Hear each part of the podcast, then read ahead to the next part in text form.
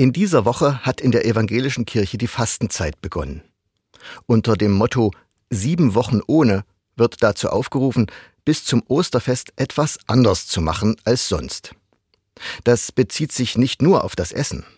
Es geht darum, Gewohnheiten zu durchbrechen und dadurch einen anderen Blick auf das eigene Leben zu bekommen. Oft bin ich auf mich selbst fixiert. Das gilt es zu verändern.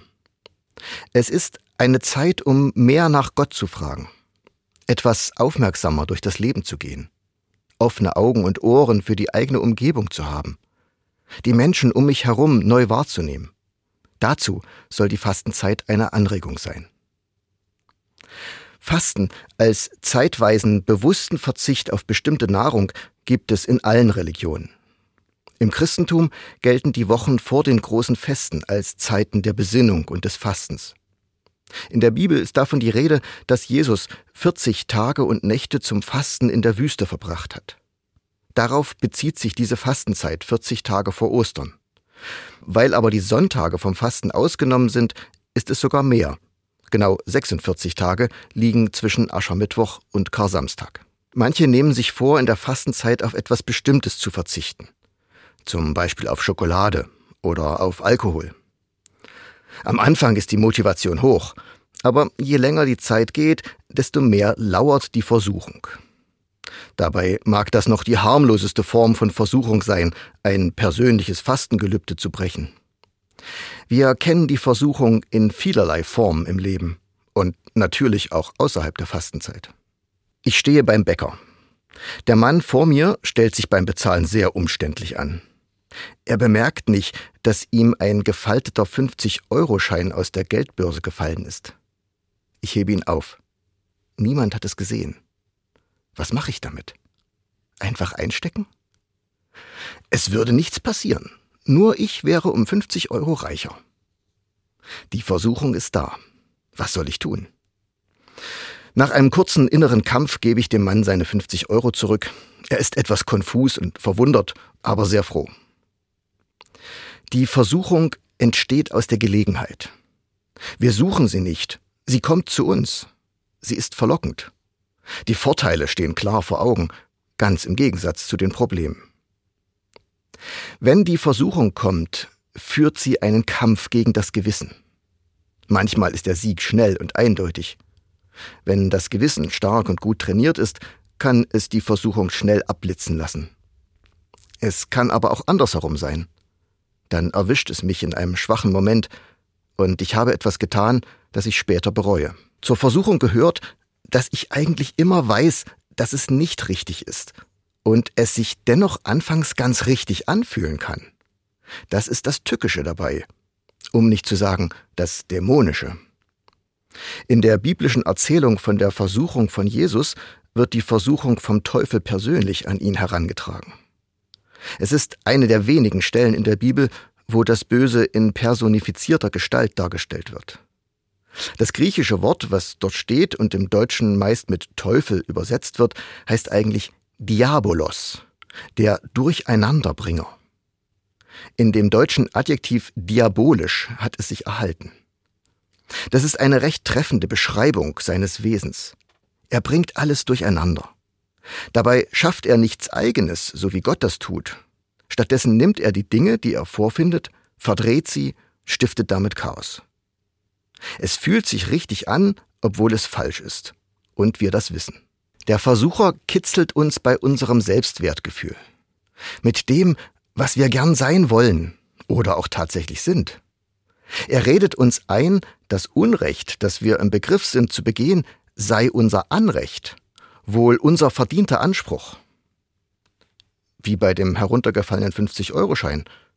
Du bist hier der aufmerksamste Mensch im Raum. Du hast es gefunden, also ist es dein. Der andere wird es vielleicht nicht mal vermissen. Am liebsten flüstert uns der Versucher Privilegien ein, die auf unserer Rolle basieren. Du darfst das. Du bist etwas Besonderes. Du bist schon am längsten hier. Du bist hier der Chef. Das ist dein Land. Du hast hier mehr zu sagen. Das ging auch Jesus so. Nachdem er 40 Tage in der Wüste gefastet hatte, erschien ihm der Versucher und sprach ihn auf seine Rolle an.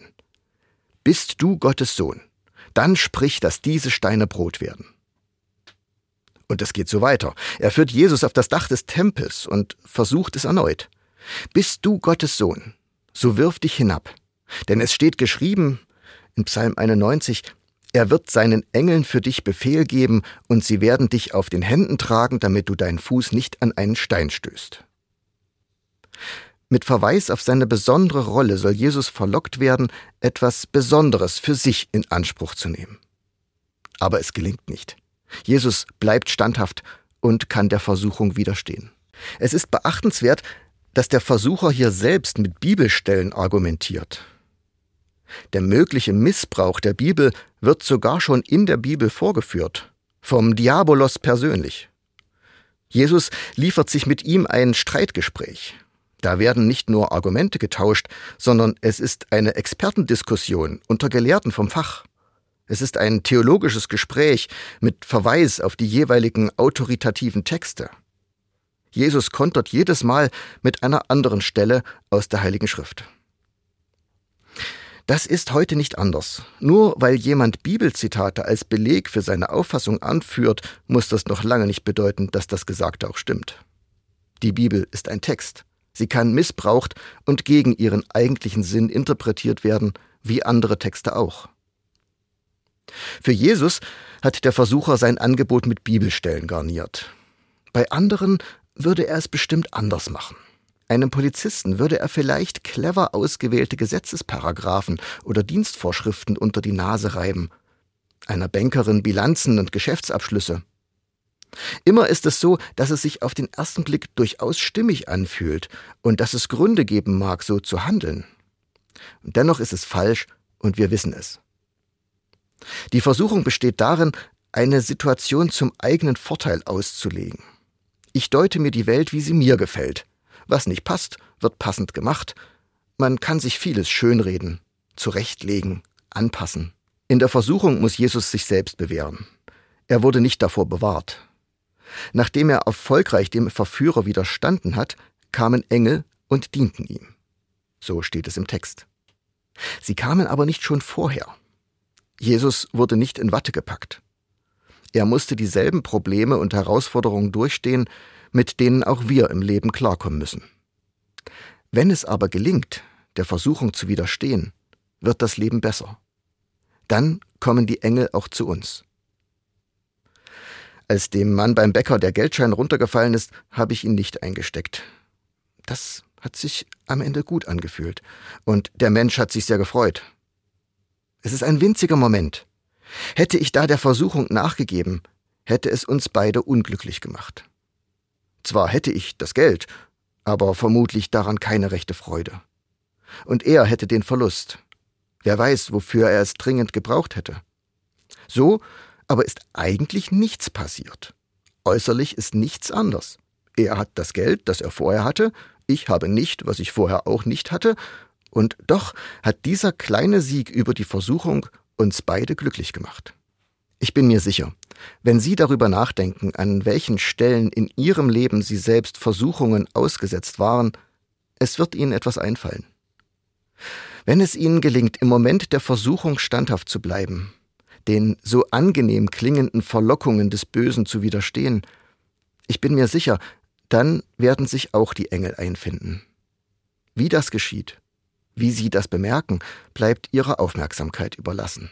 Die Verheißung aus dem Evangelium jedenfalls gilt, dass Gott uns mit seinen guten Mächten begleiten und beflügeln will.